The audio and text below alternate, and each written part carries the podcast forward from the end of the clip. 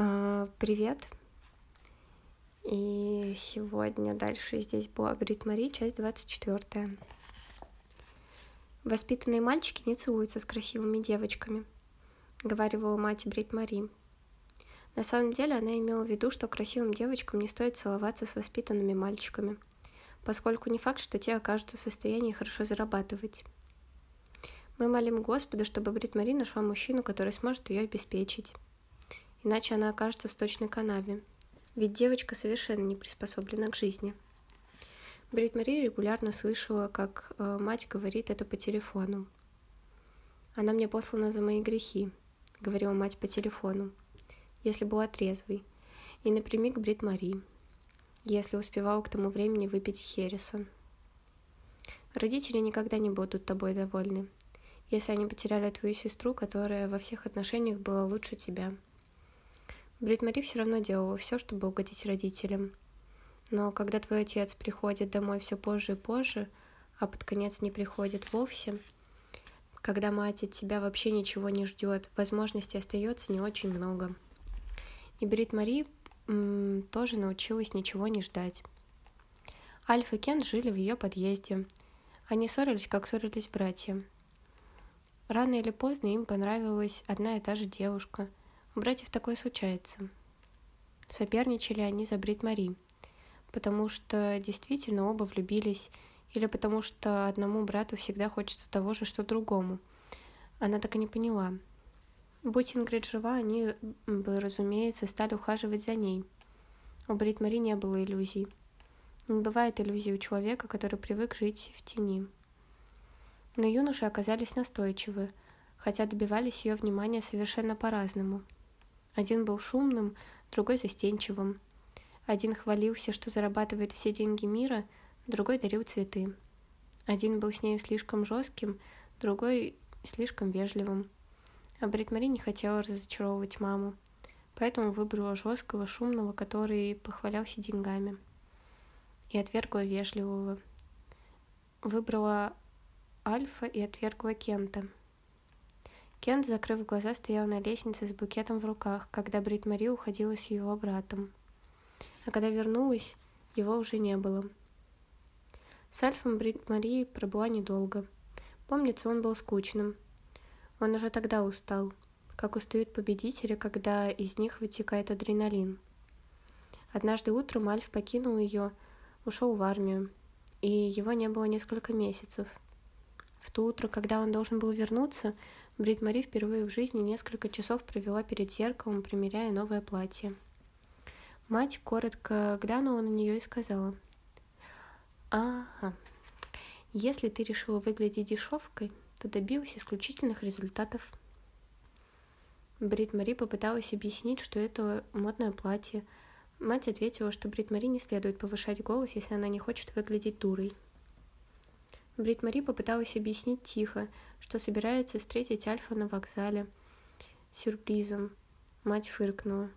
Хм, приятный сюрприз, ничего не скажешь. Она оказалась права. Брит Мари явилась на вокзал в старом платье, со взмокшими ладонями, сердце стучало, как лошадиное копыто по булыжнику. Она, конечно, слышала, будто у солдата в каждом порту есть девушка, но не думала, что это относится и к Альфу. По крайней мере, не предполагала, что у него окажутся две девушки в одном порту. Всю ночь она сидела на кухне и плакала в полотенце. Наконец мать встала с кровати и устроила ей разнос из-за шума. Брит Мари рассказала, как видела Альфа с другой девушкой. Мать коротко кивнула. «Ага. Сама убирала. Так чего ж ты ждешь? А я говорила тебе выбрать другого брата. Того, приличного. Как там его?» Кент. Потом мать снова легла. На следующий день она встала позже обычного, а под конец и вовсе перестала вставать. Вместо того, чтобы учиться дальше, Брит Мари нанялась официанткой, чтобы оплачивать счета. Относила ужин в спальню матери, которая прекратила разговаривать, но время от времени находила в себе силы произнести. «Ага, ну да, официантка». Приятно, наверное, думать, что ты теперь с родителями в расчете за те условия, что они тебе создали. Я больше ничего им не должна. Учиться дальше тебя не устраивает. Тебе больше не нравится сидеть дома и проживать мои сбережения. Со временем в квартире становилось все тише и тише. А, наконец настала абсолютная тишина. Брит Мари мыла окна и все чего-то ждала. И вот однажды в подъезде появился Кент. На следующий день после похорон матери. Рассказал про свой развод, про своих детей. Брит Мари так давно этого хотелось, что она решила это сон.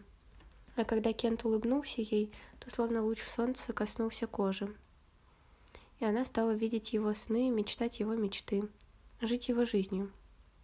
Потому что у нее это хорошо получалось, а людям нравится делать то, что у них хорошо получается – мы хотим, чтобы кто-нибудь знал, мы здесь, что мы что-то значим. И вот теперь Кен стоял на ее пороге в Борге с цветами в руках. Он улыбался, и солнце грело ей кожу. Как откажешь, э, а, как откажешься вернуться к прежнему, когда ты понял, как тяжко дается новое? Как не возвратиться к привычной жизни, когда узнал, каких трудов стоит начать все сначала – ты ждала кого-то другого? Растерялся Кент и превратился в того мальчика на лестнице. Брит Мари потрясенно покачала головой, он улыбнулся. Я получил открытку, и я, ну, аудитор проверил, что ты сняла деньги из банкомата, сказал он почти смущенно и кивнул на дорогу в направлении города. Брит Мари не знала, что ответить, и он продолжил. Я спрашивал про тебя в пиццерии это в инвалидном кресле не хотела рассказывать, где ты живешь. Но там какие-то мужики пили кофе, они рассказали с большой охотой. Ты их знаешь? Нет, прошептала Брит Мари, не зная, лжет она или говорит правду. Кент протянул ей цветы. Я, дорогая, черт возьми, прости. Я, она, эта бабенка, она ничего не значит, все кончено. Ведь я люблю тебя, черт, любимая. Брит Мари встревоженно смотрела на палку, на которую он опирался. Что, вообще говоря, случилось? Кент махнул рукой. А, да не заморачивайся. Врачи хотят, чтобы я какое-то время после, инс... а, после приступа походил с палкой, и все. Шасси немного приржавели, человек же простоял в гараже целую зиму. Усмехнулся он и кивнул на свои ноги. Брит Мари так хотелось взять его за руку. Следовало пригласить его войти, но Брит Мари это представлялось чем-то неестественным. Никогда такого не было, даже в пору их отрочества. В родительском доме Брит Мари не разрешалось приглашать мальчиков к себе в комнату. Мать Брит Мари считала это неуместным – так что Кент оказался первым мальчиком, которого Брит пригласила войти после смерти матери. Этот мальчик остался у нее, сделал ее дом своим, а свою жизнь ее жизнью. Так что сейчас обоим, естественно, всего показалось покататься по Боргу в БМВ. В машине им всегда бывало лучше всего — Кен сел на водительское место, Брит Мари рядом. Можно сделать вид, что они просто проезжают этот город. Покидают Борг, как покидают места, откуда посылки открытки, а откуда посылают открытки, потому что открытки посылает только тот, кто собирается уехать. Тот, кто живет, посылает письма. Они прокатились до города, потом обратно. Рука Кента лежала на рычаге переключения передач.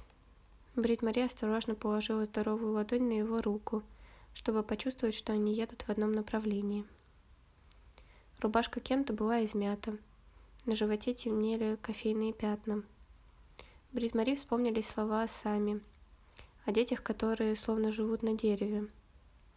Кент выглядел так, будто слови, э, свалился с дерева во сне и по пути пересчитал все ветки. Он виновато улыбнулся. Я не нашел этот дурацкий утюг. Без тебя дома никакого порядка нет. Сама понимаешь, любимая. Брит Мари молчала. Что люди подумают, скажут, жена бросила его, когда он ходил с палочкой и все такое. Безымянный палец похолодел. Слава богу, на нем повязка, и Кент его не видит. Брит Мари знала, что Кент ее предал, но не может отделаться от чувства, что и она его предала. Чего стоит любовь, если бросаешь того, кто так сильно в тебе нуждается? Кент кашлянул и сбавил скорость, хотя дорога была пуста. И раньше Брит Мари никогда такого не видела, чтобы он сбавлял скорость без нужды. Врачи говорят, что у меня и раньше со здоровьем было неважно. В смысле, задолго до приступа. Я не был собой.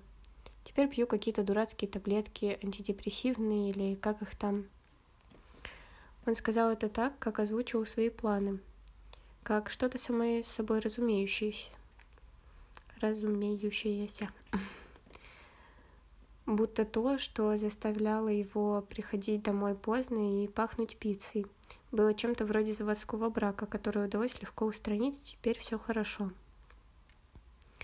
Брит Мари хотелось спросить, почему он просто не позвонил, ведь у нее есть мобильный телефон. Но она понимала, он был уверен, что она не знает, как его включить. Поэтому Брит Мари промолчала – когда они снова въехали в Борг, Кент, глядя в окно, сказал. «Ну и в дыру тебя занесло. Как твоя мама говорила про такие поселки? За гранью прекрасного? За гранью добра и зла».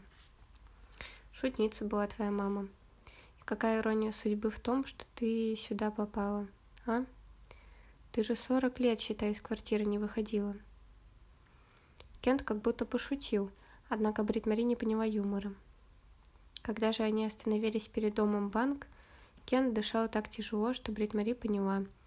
Ему больно. Слезы у него на глазах – вот первое, что она увидела. Их не было даже когда он хоронил свою мать. Брит Мари тогда держала его за руку. Все кончено. С ней, с той бабенкой. Она никогда ничего не знала. Не то, что ты. Он держал ее за здоровую руку, нежно глядя гладя пальцы и тихо говорил. «Мне нужно, чтобы ты была дома, любимая. Ты нужна мне там. Не надо выбрасывать на помойку всю нашу жизнь только из-за того, что я один единственный раз сделал глупенькую ошибку. Ой, просто глупую, сори. Брит Мари смахнула невидимые крошки с его рубашки, понюхала цветы. Они пахли как обычно. «Приглашать мальчика в комнату не положено, в любом возрасте», – прошептала она. Кент расхохотался. Щеки у Бритмари пылали. «Завтра?» — крикнул он вслед, когда она вышла из машины. Бритмари кивнула. «Потому что жизнь больше, чем твое место в ней, чем ты сам. Жизнь — это общность. Частица тебя в ком-то другом. Это воспоминания, стены, шкафы с э, ящиками, в которых ты точно знаешь, что и как лежит. Это оптимально устроенная повседневность так что образуется удобная обтекаемая конструкция на двоих. Это совместное бытие обыденных вещей. Цемента и камня, пульты и кроссворда, рубашек и соды, шкафчика, ванны и бритвы на третьей полочке. Вот для чего нужна Брит Мари. Если она не с Кентом, то в доме уже ничего не будет как обычно.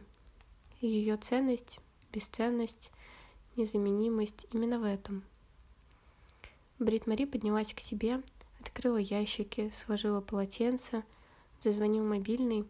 На дисплее выс высветился номер девушки службы занятости, но Брит Мари выключила телефон.